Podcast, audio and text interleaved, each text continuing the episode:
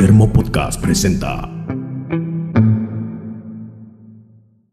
Bienvenidos. Esto es Lo que faltan son financistas, el podcast de cine nacional de Termo, en el cual vamos a homenajear una gran película de industria argentina y vamos a tratar de ahorrarte que veas una película que es una total basura.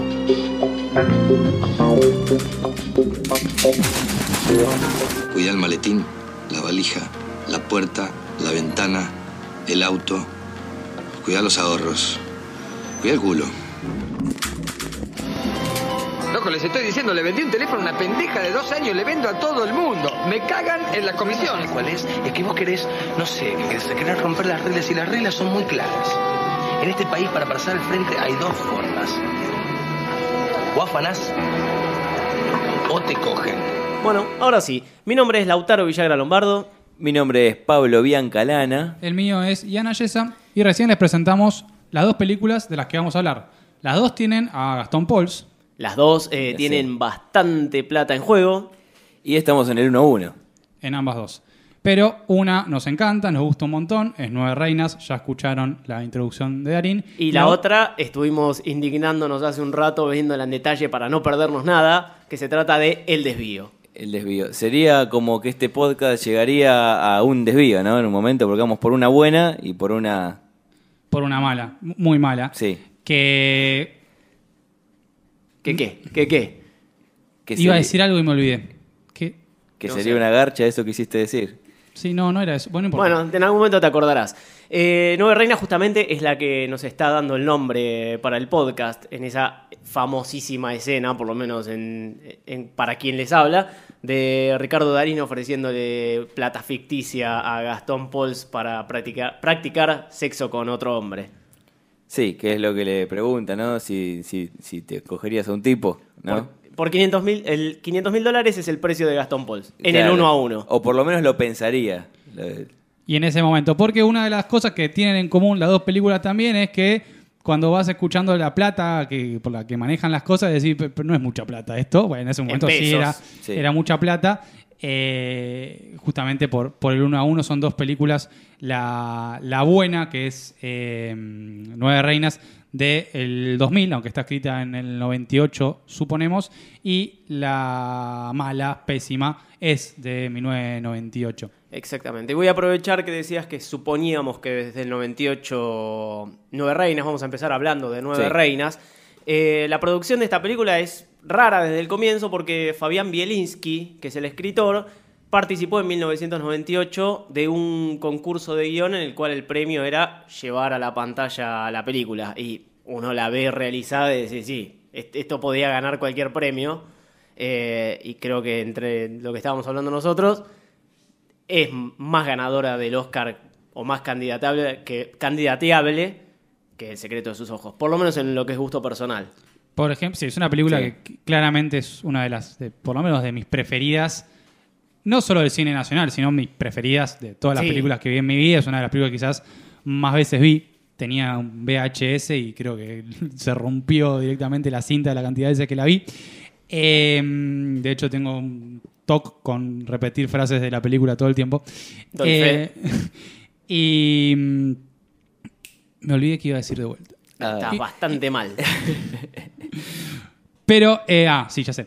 Eh, ah, el tema con el guion es que vos ves la película y la verdad es que no es que no, no hay una superproducción, claramente, no, no hay mucha plata puesta ahí, las locaciones es el microcentro, microcentro. eh, la parte de Puerto Madero de la ciudad y la estación de servicio al principio, ¿en dónde es? En, En Caseros. En Casero, sí. Caseros. Hay muchos exteriores en la película y es, pocos. es un costo más elevado que filmar, que filmar en interiores, inclusive.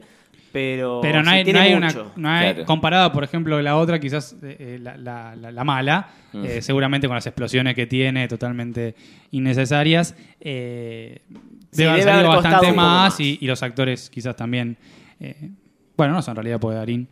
Eh, En esa época, Darín. Darín, sí, ya era un actor Sí, de sí. renombre en el ámbito nacional, pero, sí, no es lo que es ahora. Claro. No es lo que es ahora. Igual creo que eh, si no empezó bien el camino con eso, que ya quedó marcado Bastante bien. la calidad de actor que podía hacer, Mm. eh, le pegan el palo.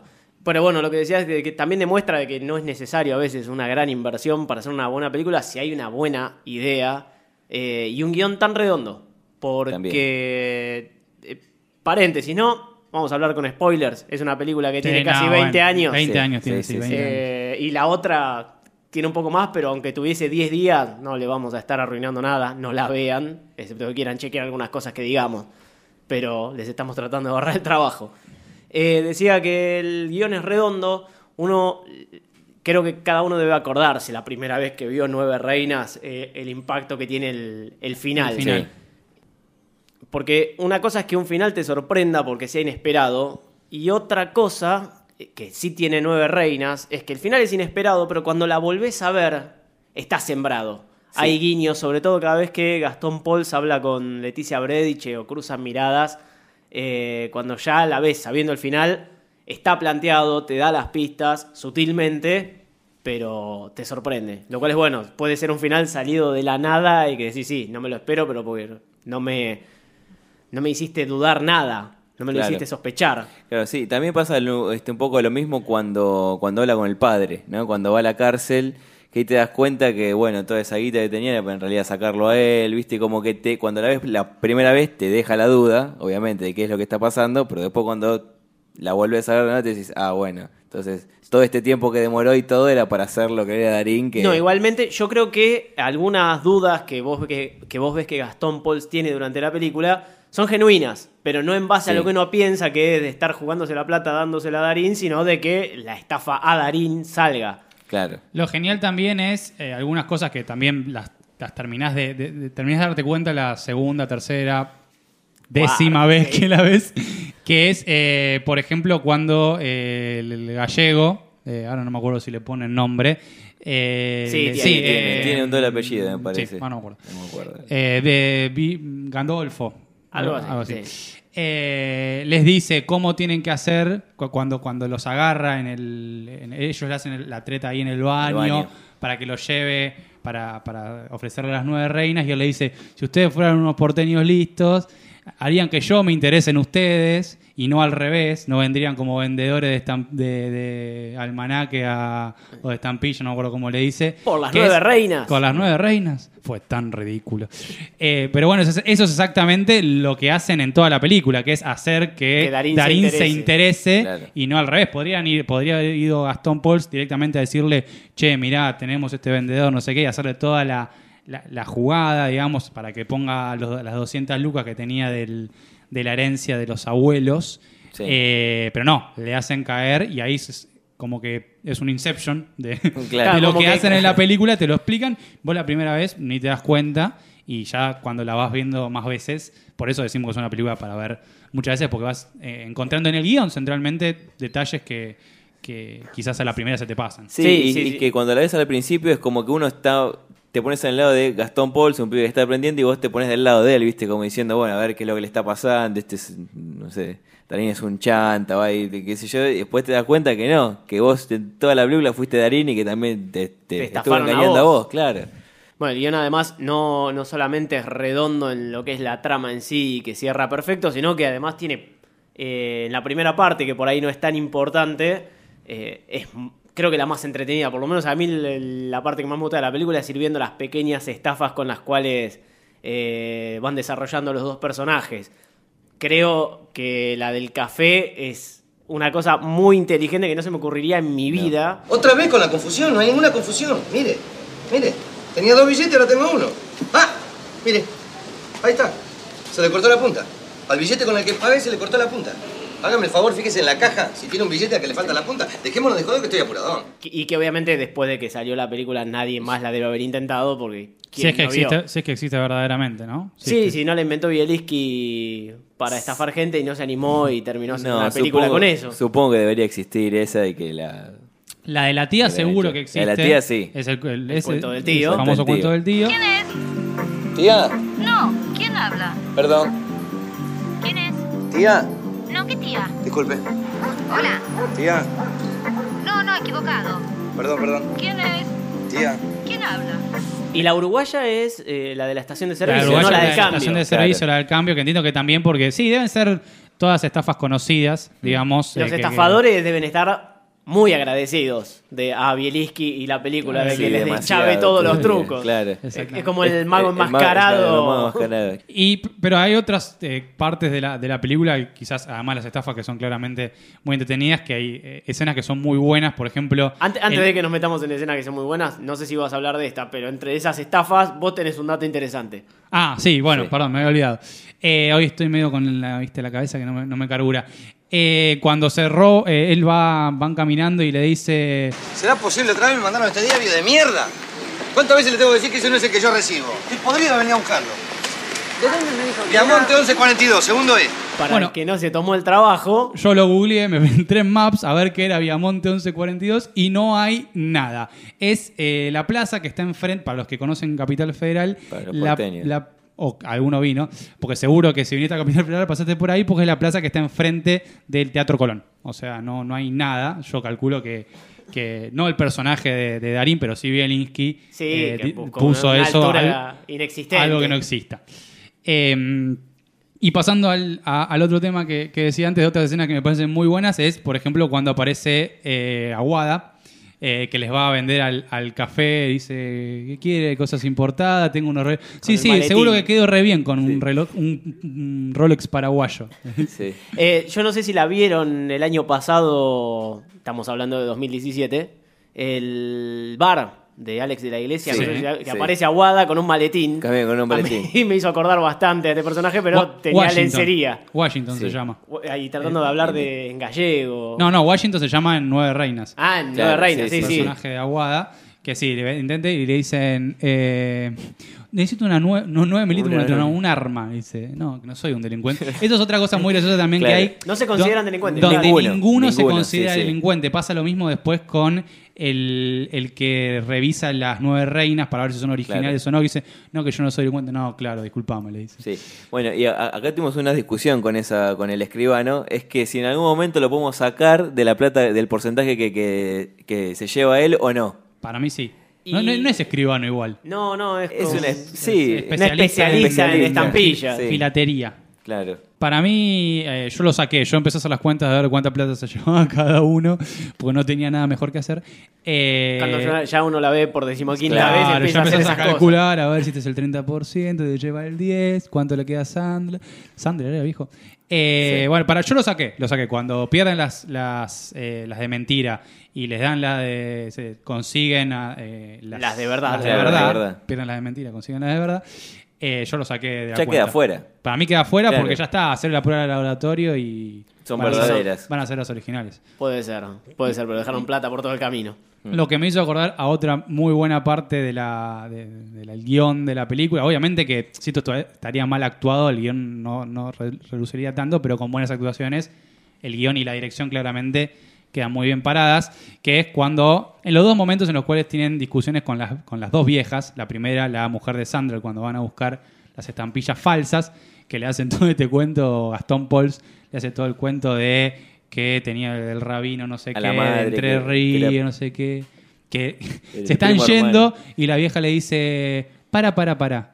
No, vos no, le dice No, Darín. no, Darín no confía.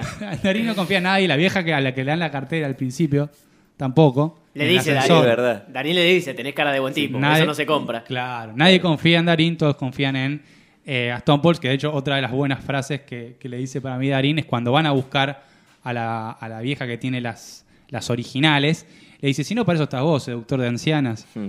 Bueno, y las actuaciones ya también llegando al final son buenísimas. eh, ya partiendo desde Rolly Serrano que trata de robarles el cheque. Pero- la palabra clave. Claro, dice cheque, Gastón Paul dice, porque Darín tiene el maletín, se hace robar por, por Rolly Serrano para quedarse con la plata, eh, pero no encuentra el cheque porque en realidad se lo había guardado Gastón Pauls antes, vivo, para que Darín no le robe, eh, y le dice, Te vas No. a hacer matar por un cheque.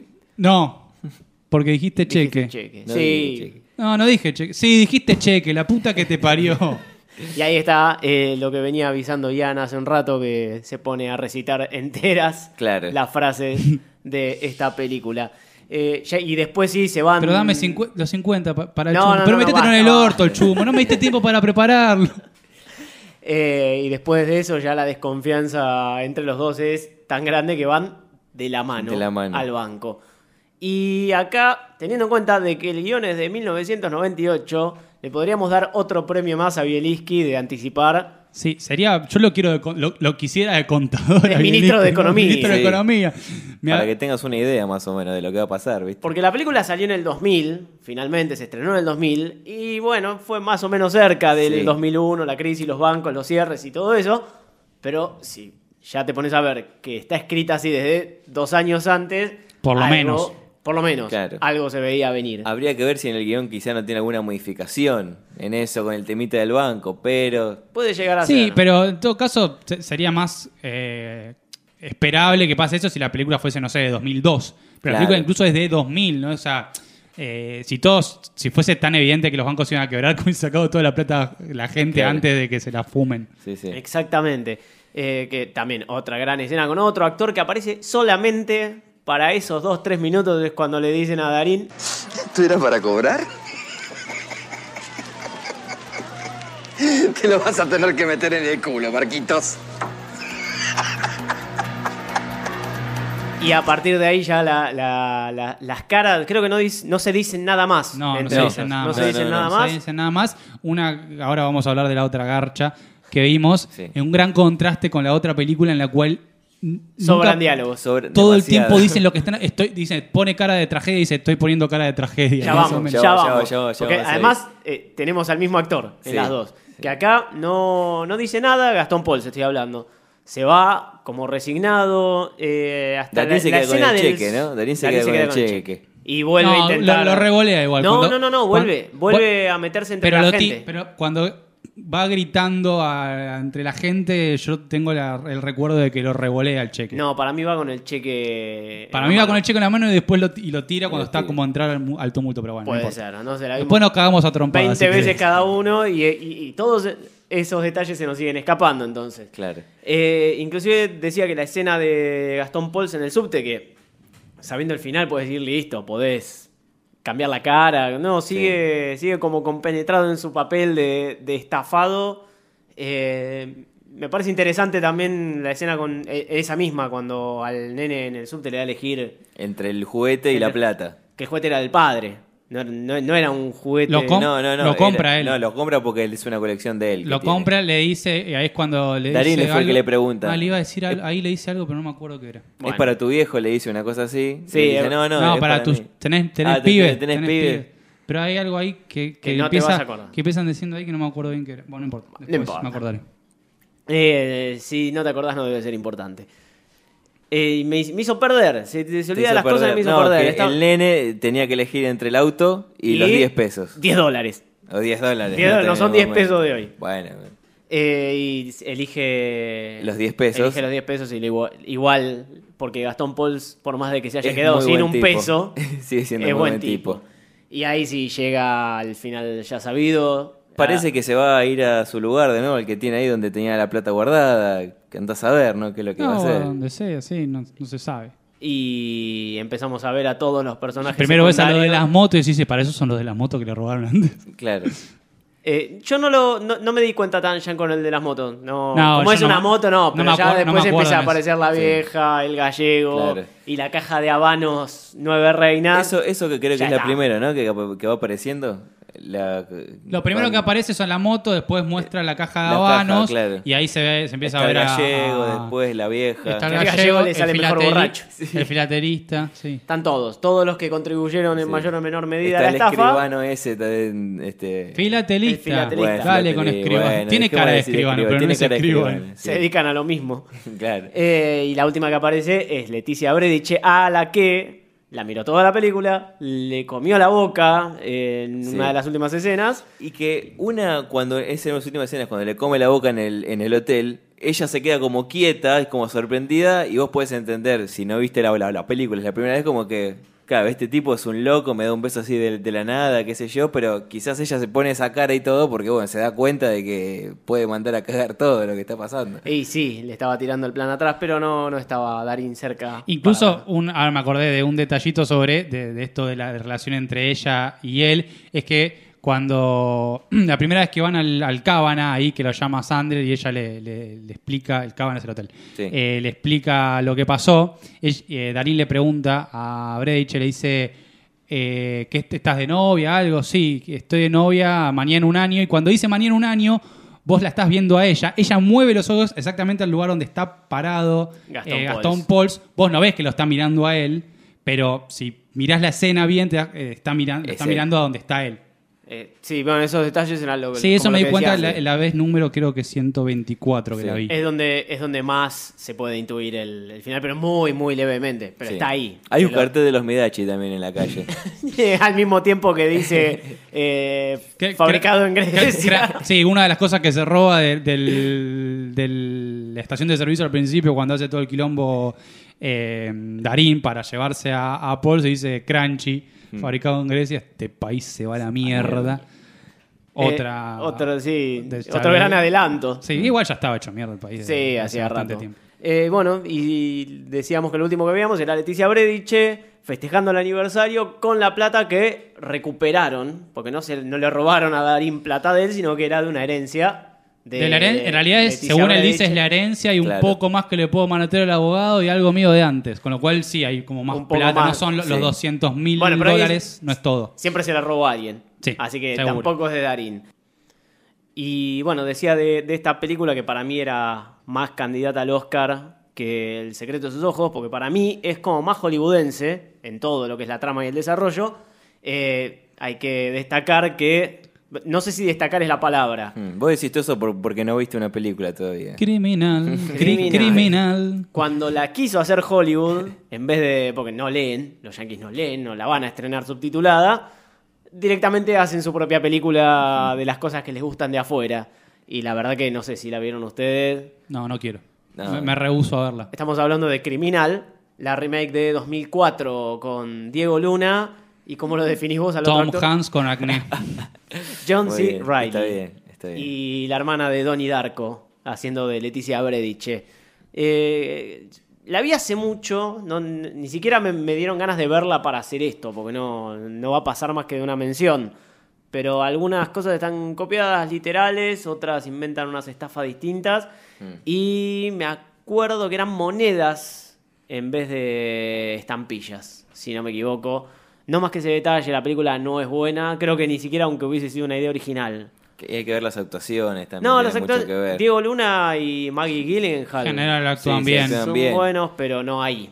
En ese momento eran de segunda Es que línea, es no una- eran, eran reconocidos. Me parece que es, es una película muy cargada de idiosincrasia argentina y querer hacerla Sí. en Estados Unidos no, No, no no, no- no- No no me lo imagino diciendo Y lo ojo que, que- falta son financistas. Claro. Y ojo que es la cuna de las películas de estafas y de robos a casinos y bancos. Pero esta. Claro, pero esto no es un robo, un casito, es una cosa que te cae del cielo, Claro. estafadores medio de, de- de- de medio pelo, no es que son multimillonarios, ni no, no- no es eh, Eleven Oceans. No, para nada. ¿cómo se Esto es de muy baja, Claro, de muy es- poca monta. Es, eh, digamos, tercer mundo, entonces no, no, no, No, no no. pega bien y claramente no enti- los yankees no entienden este tipo No. de película para mí, porque han intentado hacer diferentes películas argentinas y le salieron todas mal. De eso ya te- vamos, tenemos una para hablar en un próximo podcast. Que ahí sí hubo un Oscar de por medio.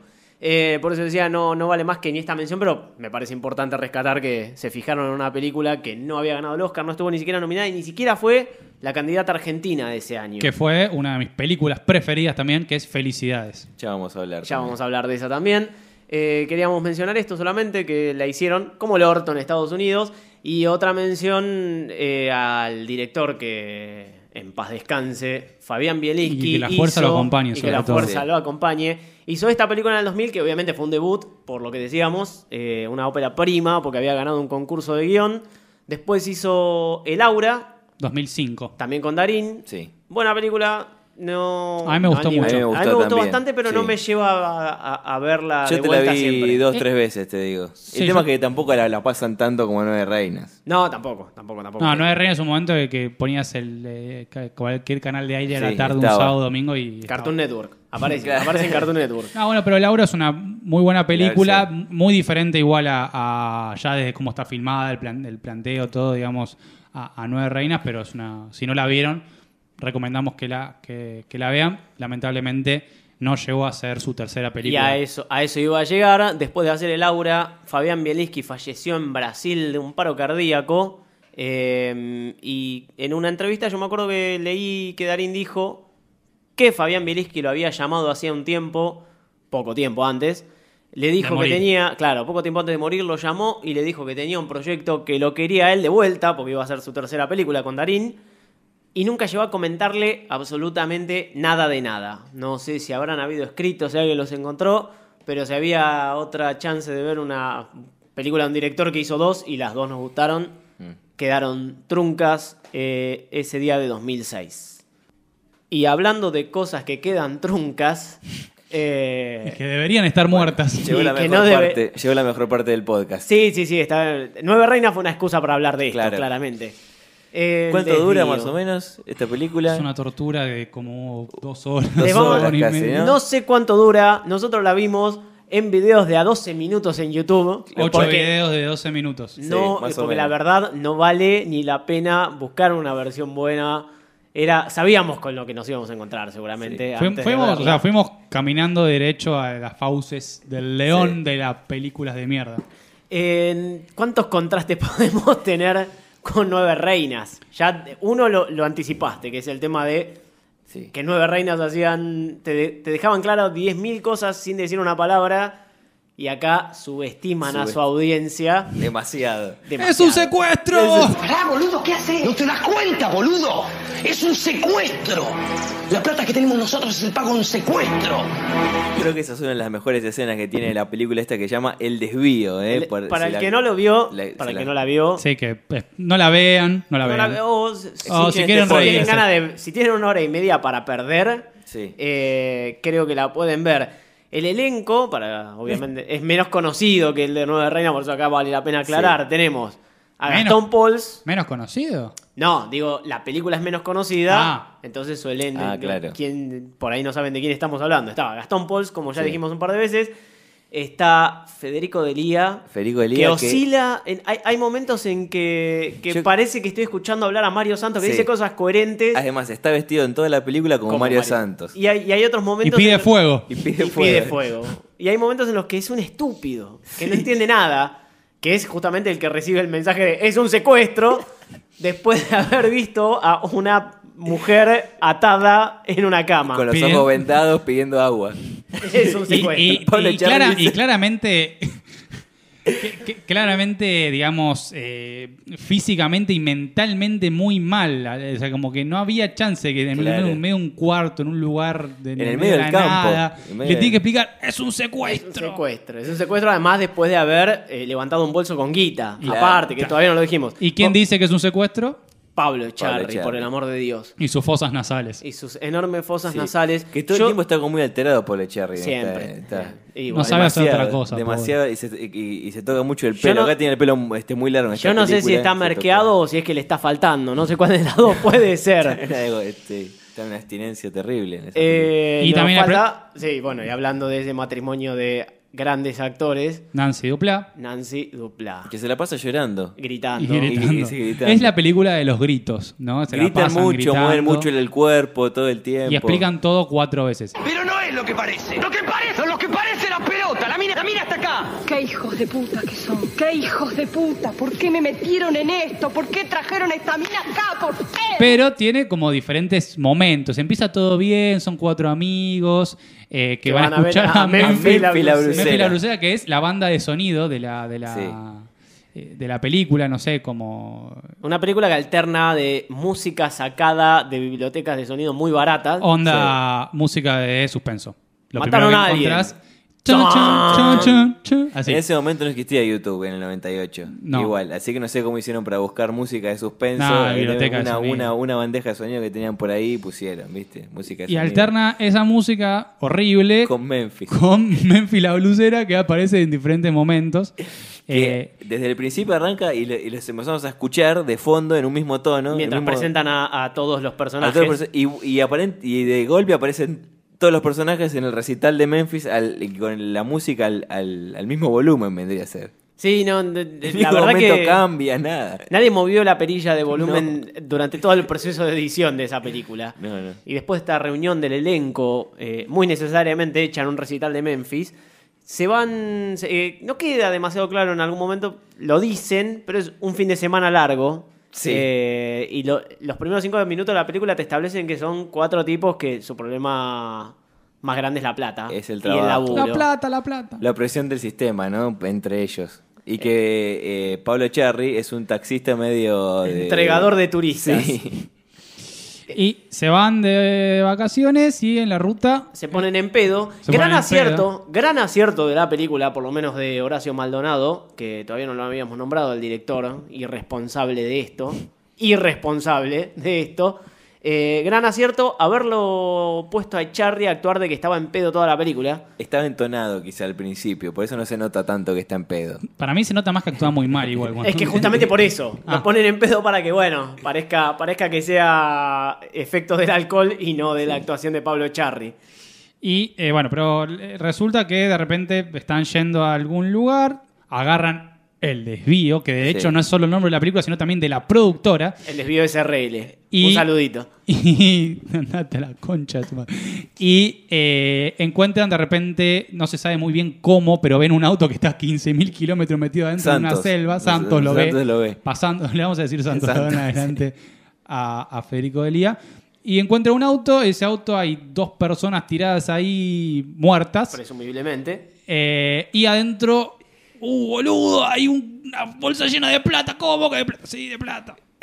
Así todo el tiempo. ¿Cómo de plata? ¿Están muertos? Sí, están muertos. Boludo, tipo- boludo, boludo. Hay un tipo con la cara Cada- llena de sangre. Está hay- muerto. Oh, no me diga que está muerto, en serio, no me di cuenta. Bueno, pero hay uno que no está muerto. Bueno, claro, que no- el único que se entera es Charry. Ya de por sí, Nancy Duplá y Gastón Pauls. Gastón Pauls nunca se enteran que había dos cadáveres en el auto. Sí. Eh, Federico Dería nunca se entera que uno estaba vivo y Pablo Charri, que es el más hijo de puta de todos, los prende fuego y se van con la plata a pasar un hermoso fin de semana en Mar del Plata. Es que Gastón Sí, primero hace está una- contento como si fuese a Tailandia. Sí, primero Vamos a un- Mar del Plata. Que Primero- no se note que la municipalidad nos pagó para que digamos esto, sí. Y ahí empieza este, El una aventura de cuatro minutos más o menos de qué bien que la pasan en Mar del Plata. Primero van a Bien. Aquarium. Tres particular minutos. en el Aquarium. el chivo más descarado de la historia del cine. Aquarium, desde el principio hasta el final. Se compran una morsa, compran un montón de cosas. Una es morsa de espectacular. Es muy bueno. Hacen todos los recorridos, ven todos los. la- lo ves a Pablo Charri y a Santos aplaudiendo a las la focas que salten, le pegan cosas. Y vos decís, son tres minutos de publicidad. Además, y además la siquiera- música es, o sea, ap- aporta esa publicidad que están haciendo, es una ese chivo que cosa están que, haciendo en el medio. que- o sea, antes de eso habían encontrado dos tipos muertos, o sea, y, y, lo- y a uno lo, prendi- lo prendieron fuego, o sea, y se Claro. llevaban- y después de eso, sin ningún tipo de problema, están en mundo marino Están en Mar festejando y. Aquarium. eh, Aquarium, perdón, Aquarium. Aquarium, que les cambié el chivo. Eh, en el Aquarium ahí festejando, todo re bien, como es que sacado de otro lado directamente. Es como, che, eh, muchachos, eh, bueno, va- no nos alcanza la plata para terminar la película, así que vamos a tener que meter un chivo de tres minutos que no tiene nada que ver con nada en el Es acuario. espectacular. Pero bueno, vos saludá, vos, hacé- vos tirate al agua. Bueno, es, Sí. es el, es el chivo más descarado. Eh, Sí, pero, pero no, no es el- único. No es el único no porque tenemos una lista en ese mismo este momento que está en Aquarium, en un momento se, se van, aparentemente se van, se cambian la ropa de golpe también y van al paran en la puerta del hotel Dos, Dos- Reyes. Dos Reyes. De cuatro hotel- estrellas. Que queda un ratito ahí la cámara mostrando el nombre. Como de- para que sí, tome nota el que la está viendo. En el medio antes pasaron al lado del Expreso Tata. También. O el Rápido Tata o algo así. Rápido Tata, Eh, sí. Creo que ya no existe, no me suena. No, sí, no me suena no, haberlo cruzado. que sí, sí. Eh, y sí, el que es bien de época y ya no, no está más entre nosotros es el Minifón. Minifón. Sí. Minifón. Minifón. Antes también habían comido en Wendy's. También. Y eh, tomaron Quilmes. eh, había un auto Dodge que le- sospechosamente le filmaron mucho el, eh, El modelo. el modelo. Es como, bueno, está repleto. O sea, todo lo, lo que le falta en cuanto a dirección, guion, actuación, edición, musicalización y todas las cosas que. Fotografía. Fotografía, todas las cosas que necesita para una película que esté bien. Todo eso, no lo, todo eso que no tiene lo reemplaza con chivos. Nos estamos olvidando de una parte que después de que están en el Hotel Dos Reyes, Fede Delía y Pablo Cherry se quedan hablando de lo preocupados que están, pues ellos son los que ven a los cadáveres y todo. Y eh, Gastón Pauls y Nancy Dupla están viendo el amanecer en la playa. Oh. Y es una escena de 4 o 5 minutos amarillo. Todo amarillo. Es impresionante. Es Me impresionante. Todo atraganté con lo malo que es esa amarillo. escena. Eh, Cambian los colores de golpe. Yo no, no, no sé bien de fotografía, no soy estudiante de cine, director, ni mucho menos.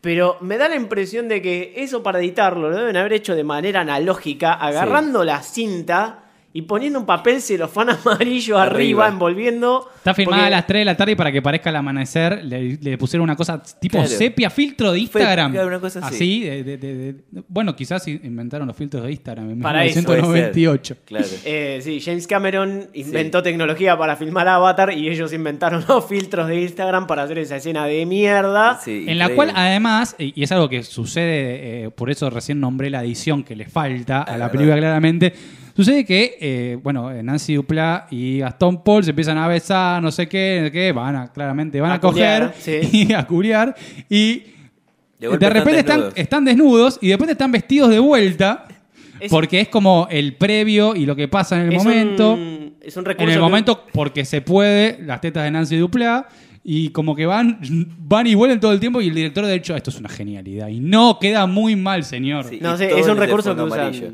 Eh, no, bueno, en esa escena con el fondo amarillo. Pero aparte lo de la edición que va y vuelve, es un recurso que usan mucho.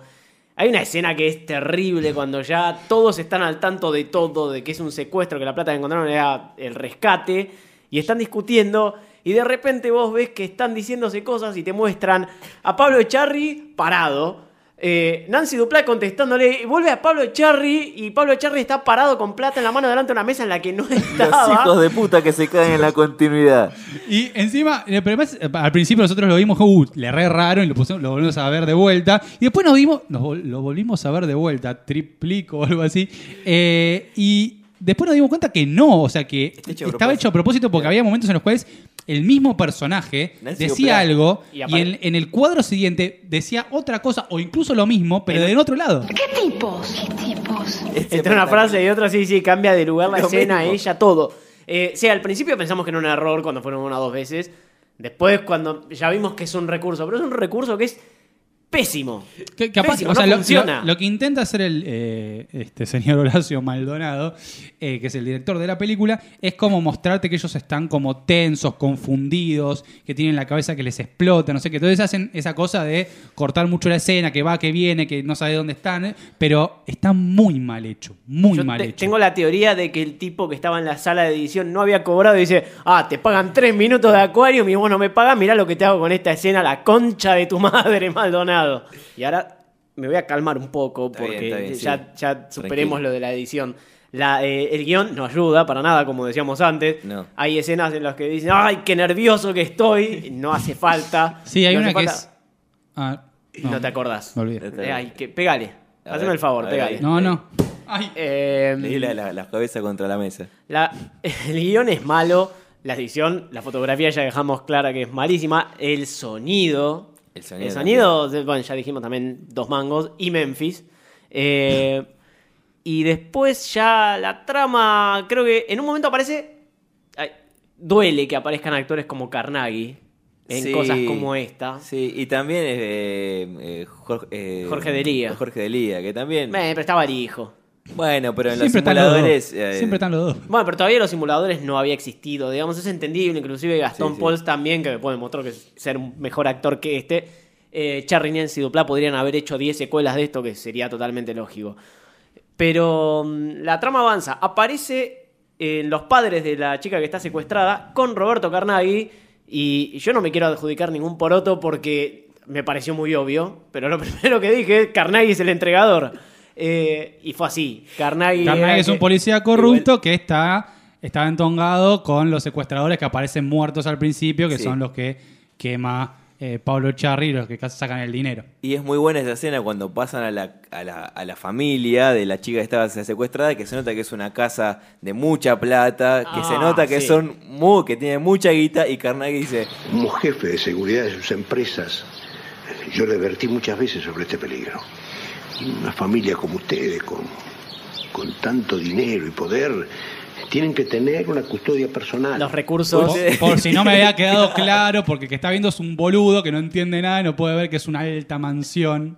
Que Eh, estaba clarísimo que tenían poder y dinero. Hay que resaltar lo obvio todo el tiempo. Según el guion puede, puede ser que la gente se pierda. Pero sí, el, el guion destella un poquito de inteligencia. Eh, la primera vez que aparece, no, la segunda que aparece Daniel Araoz, que es hace de eh, el alivio cómico, el, El- comic el- relief. El, mejor personaje, claramente. Eh, es un cordobés vendiendo salamines. en Oiga, el- quiero una salamine, usted. En el medio, de, italiano, en el medio de la provincia de Buenos Aires, además, no es que estaban en Córdoba.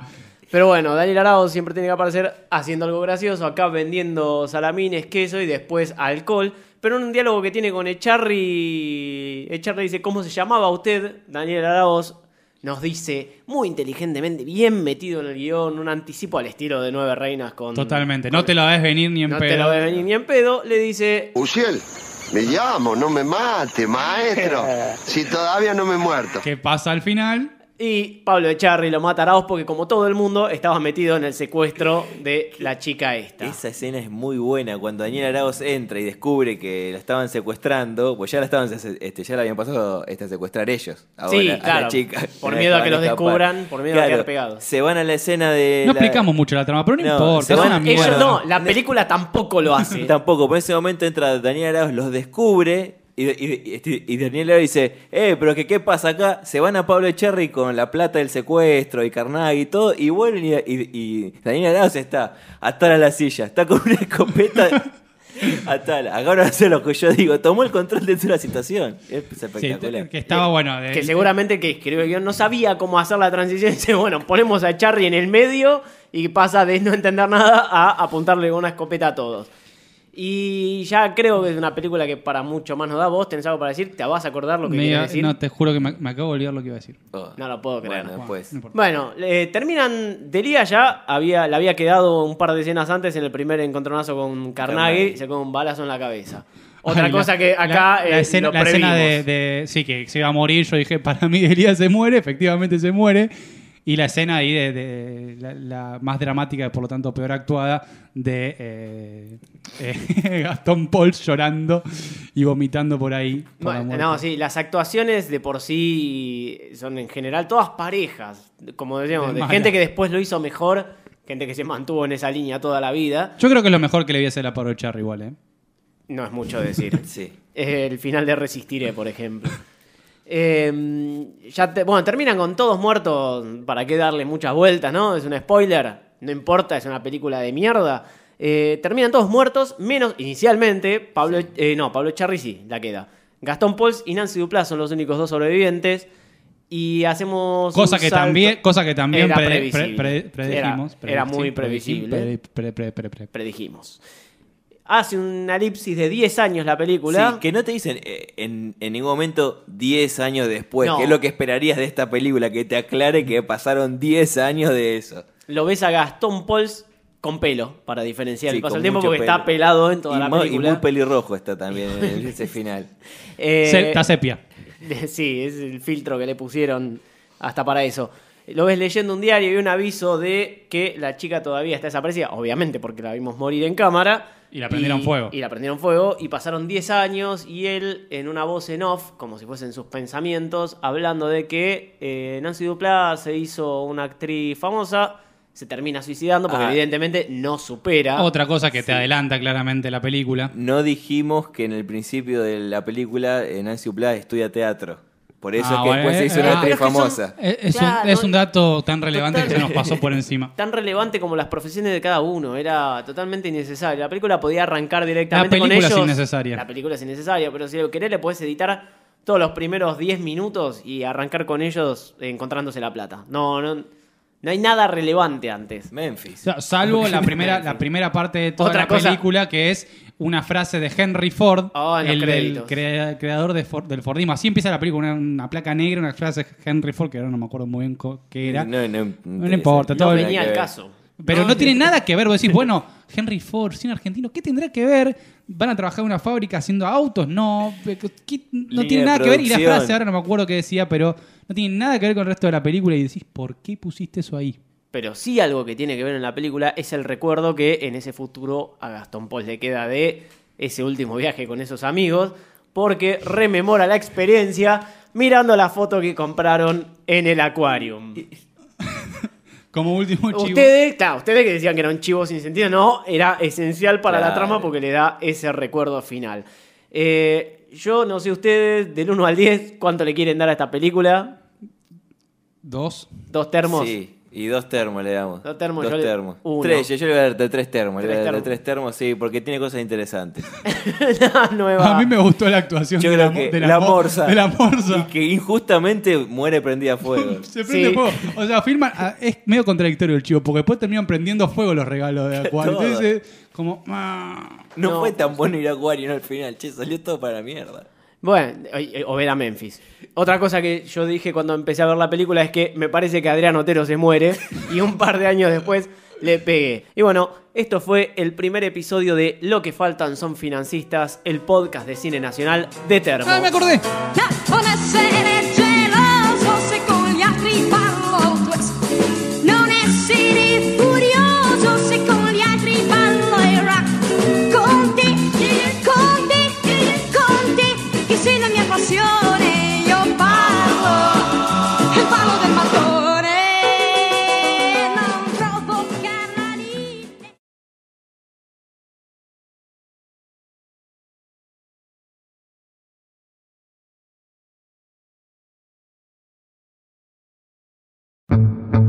Escucha y suscríbete a este y otros podcasts de Termo en Spotify, iTunes, Google Podcast o en donde te pinte. Seguinos en arroba Termo Podcast.